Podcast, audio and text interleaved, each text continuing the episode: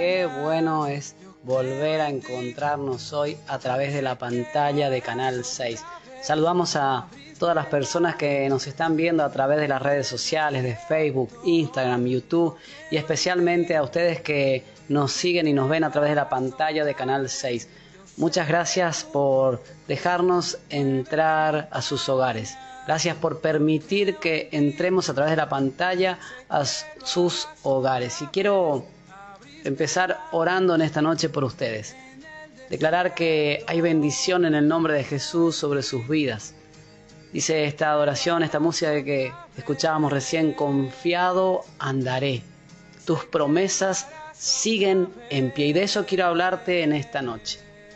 De crecer en fe, de seguir creyendo y confiando en ese Dios poderoso.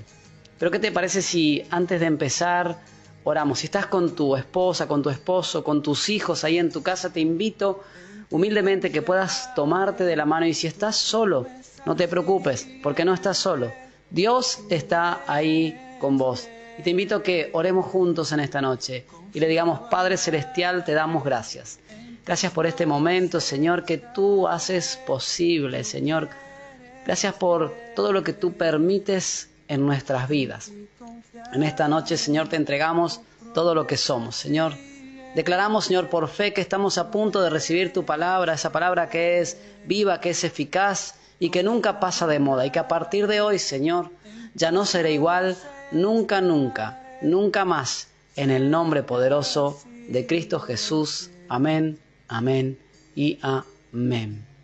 Te quiero hablar de una palabra que Dios ponía en mi corazón, de crecer nuestra fe, que podamos aumentar nuestra fe, porque en estos tiempos donde las dificultades afloran, en estos tiempos donde los problemas parecieran no darnos tregua, en estos tiempos donde hay muchas circunstancias que vienen a nuestra vida inesperadamente, necesitamos crecer en fe.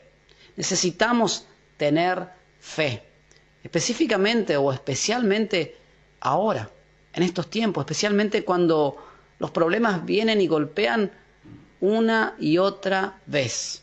Y quiero invitarte a un pasaje que está en Lucas capítulo 8, verso 23 en adelante. Y que puedas leer conmigo. Y dice así la palabra de Dios, dice, mientras navegaban Jesús se recostó para dormir una siesta. Pronto se desató una tormenta feroz sobre el lago, dice. La barca se llenaba de agua y estaban realmente en peligro. Los discípulos fueron a despertarlo. Maestro, maestro, nos vamos a ahogar, gritaron ellos. Cuando Jesús se despertó, reprendió al viento y a las tempestuosas olas. De repente la tormenta se detuvo y todo quedó en calma. Entonces le preguntó Jesús, ¿dónde está su fe? La pregunta en esta noche es, ¿dónde está nuestra fe? Jesús le dijo a los discípulos, ¿dónde está su fe? Sin embargo, ellos con temor, con asombro, le decían y le decían a Jesús y se decían unos a otros, pero ¿quién es este? ¿Quién es este que hasta los vientos se calman, las aguas le obedecen? ¿Quién es este? preguntaban. Y lo que yo veo en esta historia es una historia tremenda, porque hay un problema, hay una circunstancia difícil. Estos hombres saben que están en peligro, saben que están a punto de ahogarse. Son personas que constantemente están en el mar, son pescadores, son hombres que trabajan de eso. Ellos no eran inexpertos, no eran personas que no sabían en qué en dónde estaban, sino eran personas que estaban acostumbrados a trabajar en el mar, vivían de la pesca, pero sin embargo en ese momento ellos empezaron a gritar con miedo, Señor, Maestro, ¿dónde estás? Señor, despertate porque nos estamos ahogando. Saben, muchas veces vos y yo somos como ellos, como estos discípulos. Nos empezamos a desesperar ante las situaciones, ante los problemas, y empezamos a gritar, Señor, ¿dónde estás? Jesús dice la escritura que se había echado a dormir una siesta, estaba descansando. Muchas veces cuando los problemas, las circunstancias, las aflicciones de la vida vienen a nuestras vidas, somos como ellos, nos desesperamos, porque hasta pareciera que Jesús está durmiendo una siesta, porque cuando de repente no escuchamos una respuesta rápida o una respuesta a nuestra oración como quisiéramos escuchar, pareciera hasta que Jesús está en la barca, pero está durmiendo una siesta. Y es ahí donde empezamos a desesperarnos, a gritar. Pero sin embargo, dice que Jesús se despertó, se levantó y calmó el mar, calmó las olas, calmó el viento. Y de repente les preguntó, ¿dónde está la fe de ustedes? ¿Dónde está la fe que tenían? ¿Qué pasó con su fe? Y esa pregunta tiene una connotación tremenda, tiene un significado tremendo, especialmente cuando nosotros estamos lidiando con cosas de la vida, con preocupaciones cotidianas, con cosas que de alguna manera nos calienta la cabeza y que muchas veces nos saca la paz, nos roba el descanso, no nos deja dormir. Y yo soy una de esas personas que en algún momento me he preguntado y le he preguntado a Jesús, ¿dónde estás? ¿Por qué estás durmiendo una siesta cuando los problemas vienen? Y me he preguntado por qué Jesús de alguna manera pareciera que se toma unas vacaciones cuando las circunstancias golpean nuestra puerta, la puerta de nuestra casa. Quizás esa circunstancia sea una enfermedad, quizás esa circunstancia sea un problema en tu matrimonio, un problema con tus hijos, o quizás aún peor, un problema de salud en ti. Y nos empezamos a preguntar, ¿dónde está? ¿Qué pasó? Jesús está durmiendo una siesta y entonces como yo lo veo, hay un contraste entre lo que nosotros vemos y lo que Jesús está viendo. Porque nosotros vemos desesperación, vemos dificultad, pero sin embargo Jesús está durmiendo una siesta, tranquilo, está descansando y como yo lo puedo ver o lo puedo interpretar, es que a vos y a mí muchas veces cuando estas preguntas vienen es que nos falta fe. Gritamos como estos discípulos, Señor, ¿no te das cuenta que nos estamos ahogando? Señor, ¿no te das cuenta que los resultados de mis análisis dieron mal? Señor, ¿no te das cuenta que este problema en mi matrimonio no se está solucionando? Señor, ¿no te das cuenta que mis hijos están en problemas? Señor, ¿no te das cuenta que mi trabajo no está funcionando? y empezamos a preguntarnos, y Señor, ¿no te das cuenta? Y Señor, ¿no estás viendo? Y nos empezamos a llenar de dudas, de preguntas. Empezamos a perder la esperanza, perder la fe. Es por eso que Pablo dice, ustedes, ustedes que son hijos de Dios, ya no vivan como aquellos que no tienen esperanza. En otras palabras, lo que Pablo nos está diciendo, ustedes conocieron a ese Dios.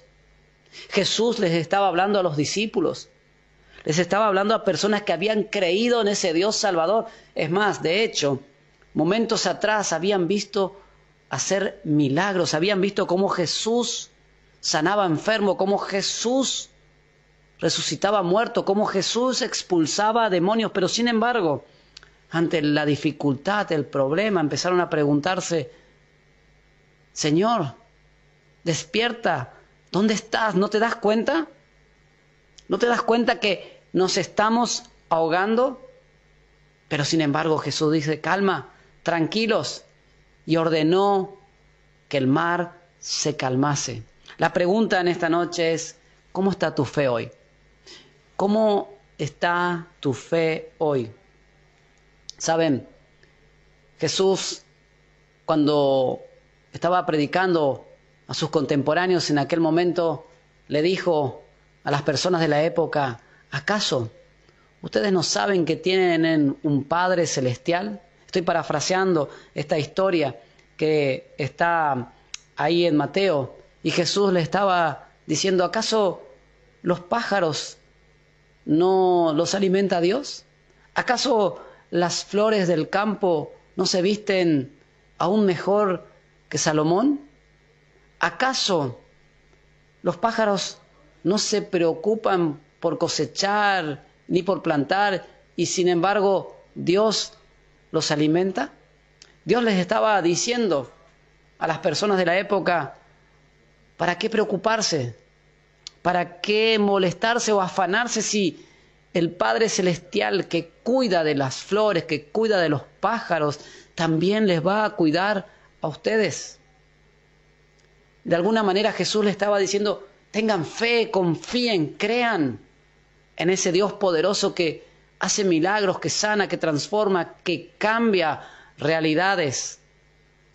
Mateo capítulo 6, verso 26 en adelante, en adelante Jesús dice, miren los pájaros, no plantan, ni cosechan, ni guardan comida en granero, porque el Padre Celestial los alimenta.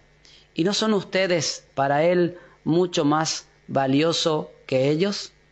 ¿Acaso con todas sus preocupaciones pueden añadir un solo momento a su vida?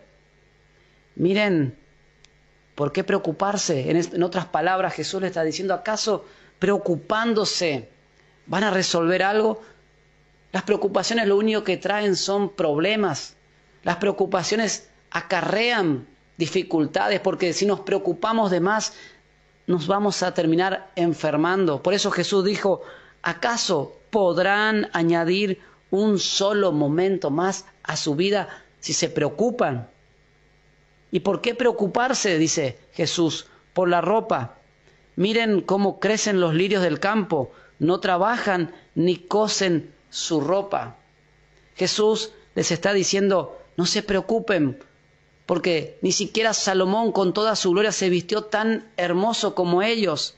En otras palabras, lo que Jesús está diciendo es que si ustedes saben que tienen un Padre celestial, si ustedes saben que son hijos de Dios, si ustedes tienen definido que son hijos del Altísimo, no tienen por qué preocuparse porque Él tiene cuidado de sus hijos. Si Dios dice, cuida de manera tan maravillosa las flores silvestres que hoy están y que mañana se echan al fuego, tengan por seguro, dice Jesús, que cuidará de ustedes. Tengan por seguro. Jesús está dando una aseveración. Ténganlo por seguro que Él cuidará de ustedes. Y después les hace una pregunta nuevamente. ¿Por qué tienen tan poca fe.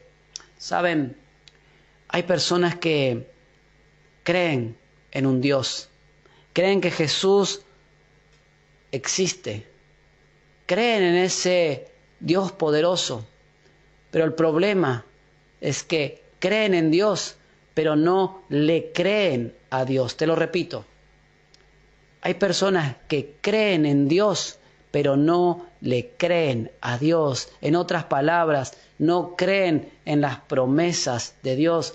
Recién comenzábamos adorando y decíamos, tus promesas permanecen fieles. Tu palabra sigue en pie. Tu palabra no se ha vencido. Tu promesa es fiel y verdadera. Recién adorábamos a Dios. Pero el problema muchas veces es que vos y yo Creemos en Dios, pero no creemos en el Dios que sana, que transforma, que cambia, que aún hoy sigue haciendo milagros.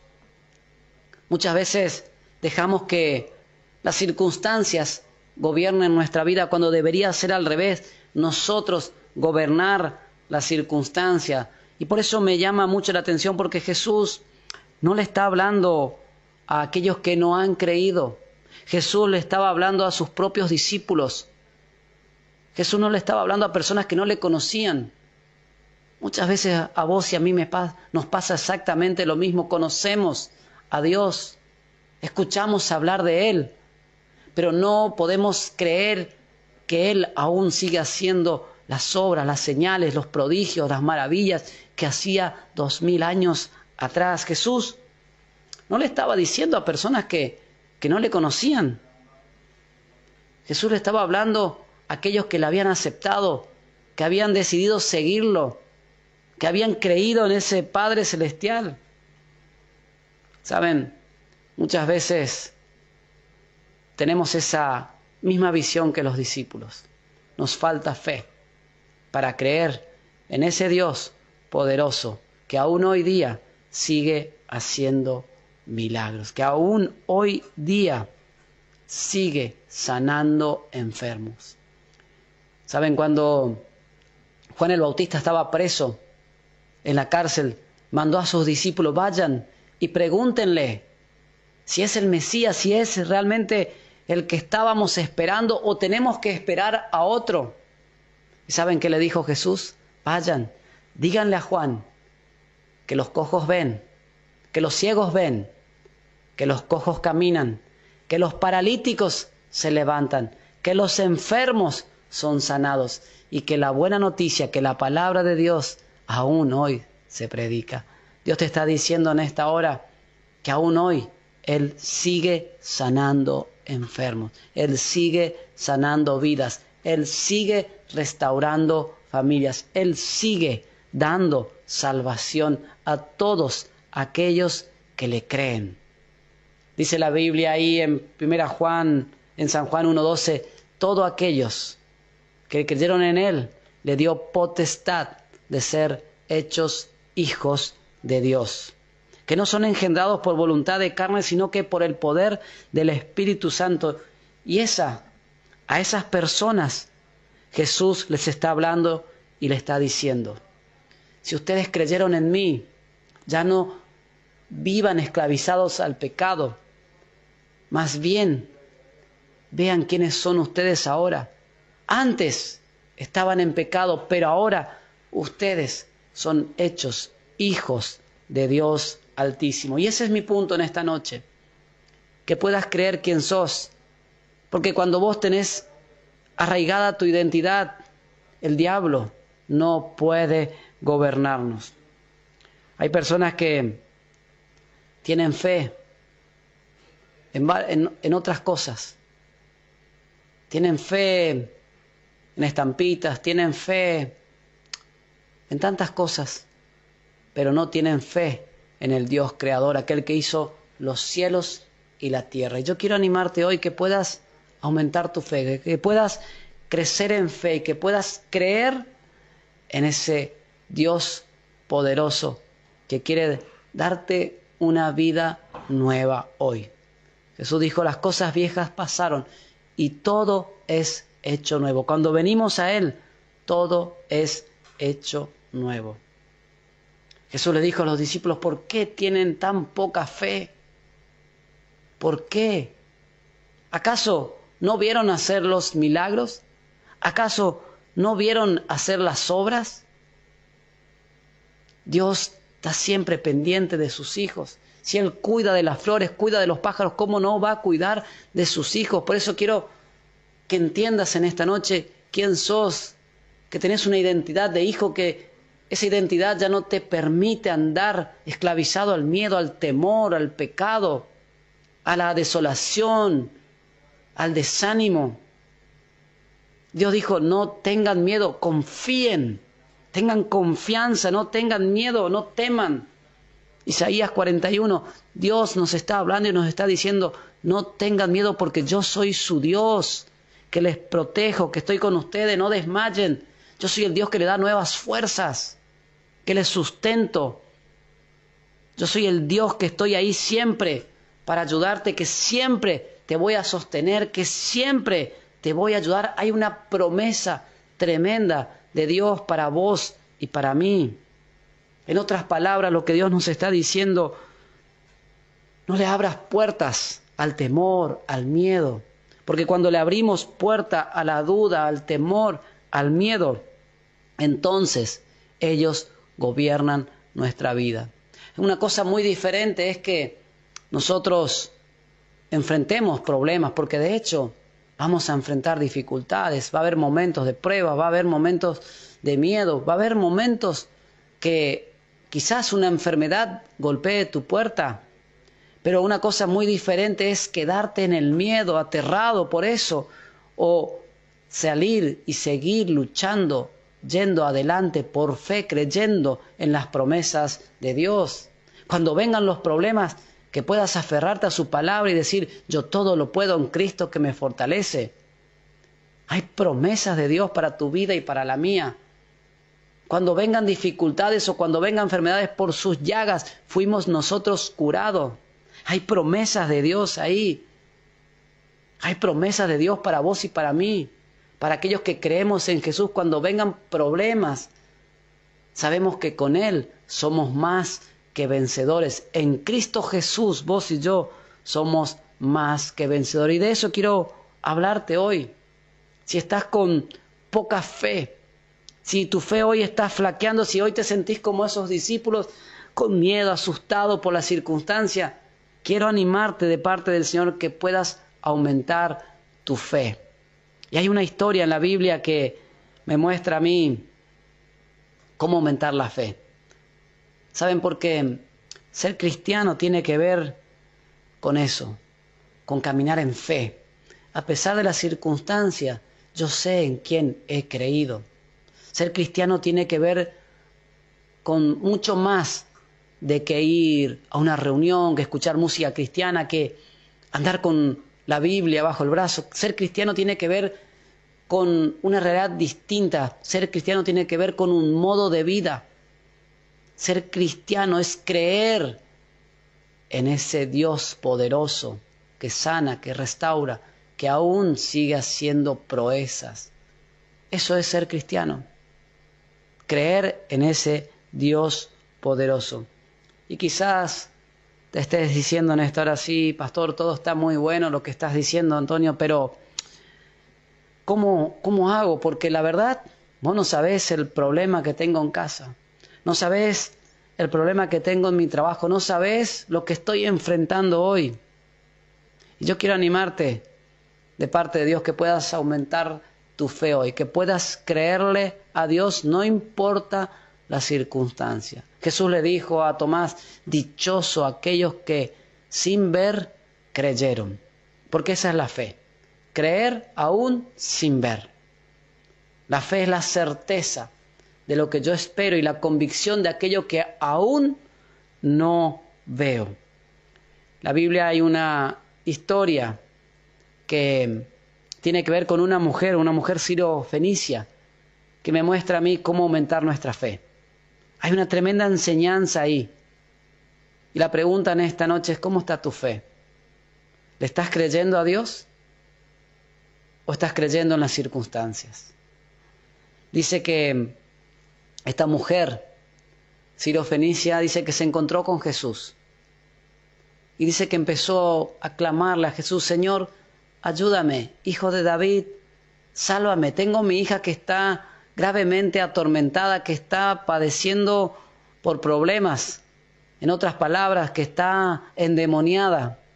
Necesito de tu ayuda. Estoy parafraseando lo que dice ahí en Mateo capítulo 15, verso 21 en adelante, dice que esta mujer se encontró con Jesús. Pero, ¿saben? Lejos de tener una respuesta rápida como quizás esperáramos, esta mujer tuvo tres obstáculos ahí. Por eso a mí esta historia me enseña de cómo, cómo crecer en fe, cómo aumentar en fe. Porque esta mujer cuando se encuentra con Jesús, quizás lo lógico sería que Jesús le dijera, listo mujer, ya está sana, tu hija ya fue sanada. Pero sin embargo, ella se encuentra con tres problemas o tres obstáculos Y el primero de los obstáculos que ella se encuentra fue el silencio de Jesús. Jesús se queda callado, no dice nada. Dice que la mujer le rogaba, Señor, hijo de David. Mateo capítulo 15, verso 21, dice que una mujer de los gentiles que vivía allí se le acercó y le rogó, Ten misericordia de mí, oh Señor, hijo de David, pues mi hija está poseída por un demonio que la atormenta terriblemente. Pero Jesús no le contestó ni una palabra. Ese fue el primer obstáculo que esta mujer vio, el silencio de Jesús, a pesar de que ella clamaba, que ella gritaba, que ella le seguía, Jesús no dijo ni una palabra. Y no solo eso, sino que hubo un segundo obstáculo. El segundo obstáculo fueron los discípulos, porque ellos le dijeron, Señor, decile a esta mujer que se vaya, nos, nos molesta, da voces, dice una versión, está gritando a nuestros oídos, a nuestras espaldas, y la verdad que estamos hartos. No lo dice así, pero yo puedo imaginar a los discípulos diciéndole a Jesús, Señor, por favor, correle ya porque esta mujer ya nos tiene cansados, nos tiene hartos, no para de gritar.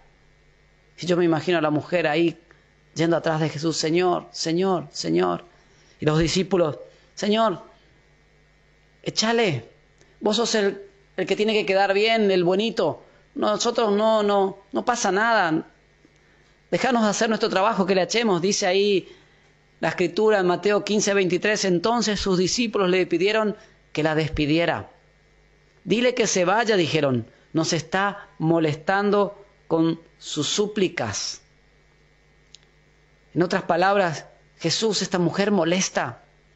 Ese era el segundo obstáculo que se encontró esta mujer. Primero el silencio de Jesús, segundo los discípulos y el tercero fue la respuesta final de Jesús.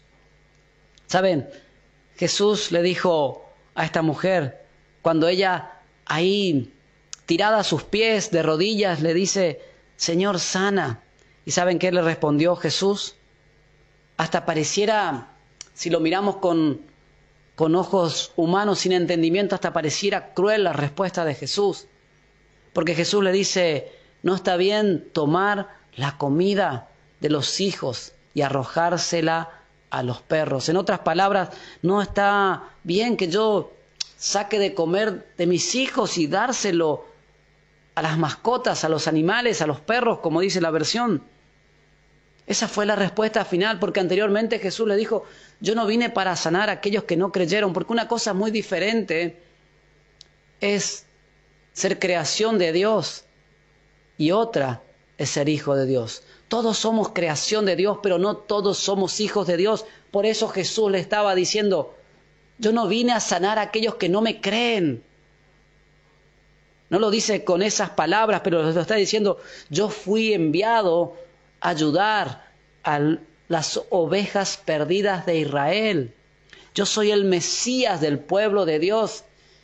Y déjame decirte que si creíste en Dios, si creíste en Jesús, Hoy sos pueblo de Dios, nación santa, pueblo adquirido por Dios, porque por medio de Jesucristo vos y yo fuimos aceptos y tenemos el derecho, el privilegio de ser llamados hijos de Dios.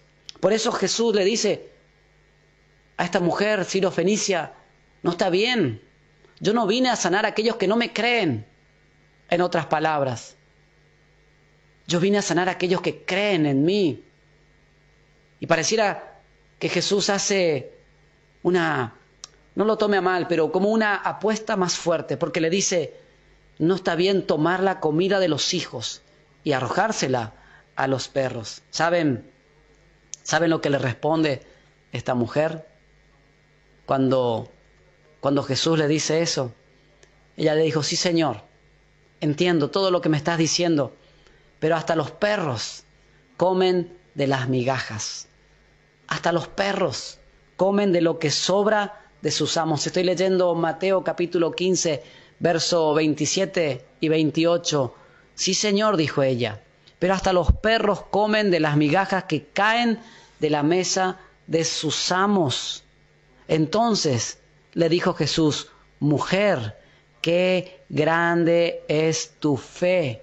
Wow, me encanta esta parte porque la, versión Dios habla hoy dice, mujer, qué grande es tu fe, hágase como quieras. Y desde ese mismo momento su hija quedó sana. Y perdónenme, pero en mi versión diría así, wow, que Jesús habrá dicho, wow, qué grande es tu fe. La verdad, mujer, esa fe la que yo estaba buscando. Jesús dice en otra parte del Evangelio, ni en Israel he encontrado tanta fe cuando sanó a ese hijo del centurión, a ese criado del centurión romano, le dijo, ni en Israel he encontrado tanta fe. Lo que Dios nos está diciendo y me está diciendo es que Él necesita una fe grande. Y mi intención en esta noche, mi oración es que puedas aumentar tu fe, porque es la fe que hace de lo imposible posible en el nombre de Jesús. Mi pregunta es en esta noche, ¿querés tener una fe grande hoy? ¿Querés ser como esta mujer con una fe tremenda, poderosa? Y quizás te esté diciendo, sí, pastor, quiero, pero ¿cómo hago? ¿Cómo hago para aumentar mi fe? Porque la verdad que hace tiempo que vengo remándola, hace tiempo que vengo pasando por dificultades. Y esta historia me enseña a mí y me muestra tres cosas que hacen aumentar nuestra fe. Hay tres cosas que hacen crecer nuestra fe. Y lo primero es ser perseverante. Lo primero para aumentar la fe es ser perseverantes, insistente. Esta mujer fue perseverante a pesar de todos los obstáculos. Ella siguió creyendo. Ella dijo, a mí me dijeron que vos eras y vos sos el Mesías, el Rey, el Salvador del mundo, y yo le creo. Esta mujer dijo, a mí nadie me va a convencer de lo contrario. Yo creo que vos sos el Hijo de Dios Altísimo y yo sigo creyendo. Esta mujer fue perseverante, insistente y lo que veo en esta mujer es una fe tan grande, tan insistente, tan decidida que hizo que ese Dios poderoso, ese Dios lleno de amor y de misericordia le diga, tu fe te ha sanado. Por eso, seguí creyendo, sé perseverante. Muchas veces vos y yo no recibimos los milagros y las bendiciones de Dios porque dejamos de, de perseverar, dejamos de insistir cuando estamos a punto de lograr eso que Dios tiene preparado, nos decaemos. Por eso, primero, ser perseverante. Segundo, doblar rodillas, pedirle ayuda a Dios. Clavar rodillas y decirle, Señor, acá estoy con mis problemas. Esta mujer dice que cuando estuvo frente a Jesús, le dijo, Señor, te necesito, hijo de David, ten misericordia de mí, ayúdame. En otras palabras, le estaba diciendo, Señor, te necesito, no puedo. Por eso lo segundo que me muestra esta historia a mí es que necesitamos doblar rodillas y pedir ayuda a Dios. Mateo 15, 25 dice, pero la mujer fue a arrodillarse delante de él diciendo, Señor, ayúdame. La nueva versión dice que ella se arrodilló y lo adoró. Necesitamos arrodillarnos delante del Dios Altísimo y decirle, Señor, te necesitamos. Ayúdame, Señor. La tercera cosa que me muestra esta historia es que vos y yo necesitamos confesar públicamente en quién hemos creído, confesar a Jesús, porque saben, cuando vos y yo confesamos a Jesucristo, confesamos que Él es nuestro Rey, nuestro Señor, nuestro Salvador, hay un rompimiento en los cielos. Dios abre la ventana de los cielos y derrama bendición sobre sus hijos. Cuando vos y yo confesamos que somos hijos del Altísimo, cuando confesamos en quién hemos creído, dice la Escritura que cuando creemos en Dios, cuando nosotros confesamos a Dios, cuando permanecemos firmes en la fe, dice que el diablo huye de nosotros. Cuando nosotros perseveramos, permanecemos, confiamos y confesamos en Él, dice que Él envía bendición a sus hijos. Esta mujer le confesó abiertamente en quién había creído. Ella no tuvo problema. Ella confesó en quién creía. Es por eso que cuando miro, ahí veo a Jesús dándose vuelta y diciendo, wow, mujer, nunca he visto tanta fe. Tu fe es tan grande que te ha sanado, pero muchas veces para poder creer necesitamos cambiar nuestro chip, resetear nuestra mente. Por eso Pablo ora y nos dice, estoy orando por ustedes para que Dios les ilumine. Efesios capítulo 1, verso 18, pido a Dios que les ilumine la mente para que sepan cuál es la esperanza a que fueron llamados. Por eso Pablo dice en otra versión, oro por ustedes para que Dios les ilumine, les cambie la mente, para que sepan en quién han creído, que su esperanza está en Cristo Jesús. Por eso necesitamos entender y comprender que necesitamos muchas veces cambiar nuestros pensamientos, cambiar nuestra manera de actuar, de pensar, no imitar a las costumbres y conductas de este mundo. Cuando vemos el mundo es solo desesperanza. Por eso Pablo también nos dice, cambien su manera de pensar, no se amolden a las costumbres de este mundo, más bien dejen que el Espíritu Santo les renueve, les cambie, les transforme su manera de pensar. Quiero animarte hoy que, que dejes que el Espíritu Santo hoy te llene de fe, que pueda ser como esta mujer Fenicia que a pesar de todas las circunstancias siguió creyendo, a pesar de todos los obstáculos, ella siguió creyendo y confiando en ese Dios poderoso. Quizás lleves años batallando con algo, yo no lo sé, pero Dios lo sabe. La Biblia declara también que Dios conoce todas nuestras necesidades. Él sabe de todo lo que necesitamos. Seguí creyendo que en el tiempo justo Dios no llega ni antes ni después. Él llega en el momento justo. Y en el momento justo la bendición de Dios va a venir a tu vida. No desmayes, no temas. Seguí creyendo y confiando en Dios. Quiero cerrar con esto en esta noche. Libro de Hebreos capítulo 11 nos habla a nosotros de la fe.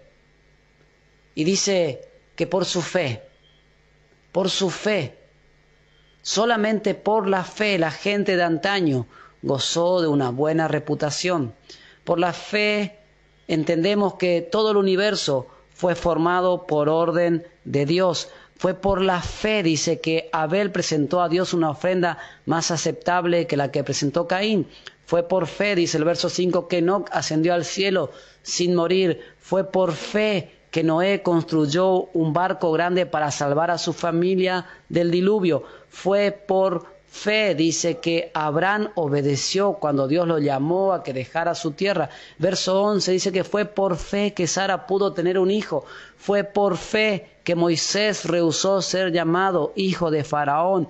Fue por la fe que el pueblo de Israel atravesó el mar rojo. Fue por fe, dice el verso 30, que las murallas de Jericó cayeron. Fue por la fe que Raab la prostituta no fue destruida junto con los habitantes de su ciudad que se negaron a obedecer a Dios.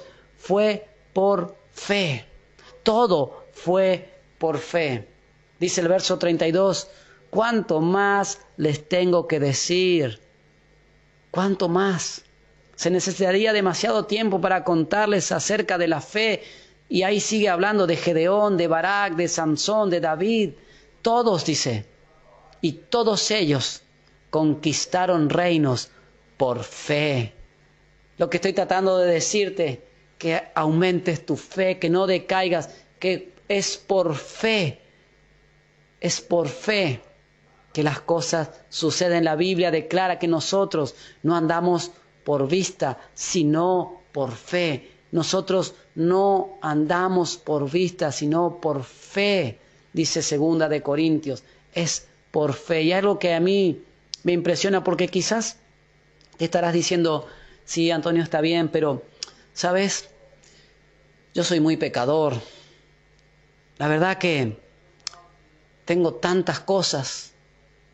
Y hay algo que a mí me impresiona porque cuando miro estos héroes de la fe, veo a Raab, veo a David, veo a Sansón.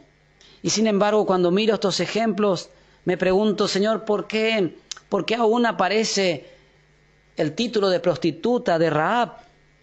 ¿Por qué está Sansón, que fue un desobediente? ¿Por qué está David, que fue un adúltero? Pero saben, todos ellos confesaron sus pecados, se arrepintieron de ellos. La Biblia declara, dice que si confesamos nuestros pecados y nos apartamos de ellos, alcanzaremos misericordia. Y fue por fe, fue por fe en Jesucristo que vos y yo somos perdonados. Es por fe en Él, en Jesucristo, que nuestros pecados son limpiados. Seguí creyéndole a Dios, no le creas al diablo. Seguí aumentando tu fe, créele que pronto, pronto lo que Dios te prometió se va a cumplir en el nombre de Jesús. Y quiero invitarte a hacer esta oración sencilla, poderosa, porque quizás estará diciendo, bueno, pastor, bueno, Antonio, ¿cómo, cómo hago para tener eso? Simple, recibir a Jesús en tu corazón.